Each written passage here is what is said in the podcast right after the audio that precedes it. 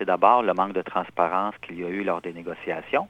Euh, ensuite, il faut bien sûr s'assurer que notre agriculture continue à être une agriculture locale qui est bien appuyée. Il faut s'assurer aussi que ce soit pour vraiment faire profiter nos PME et non pas pour encourager juste les grandes multinationales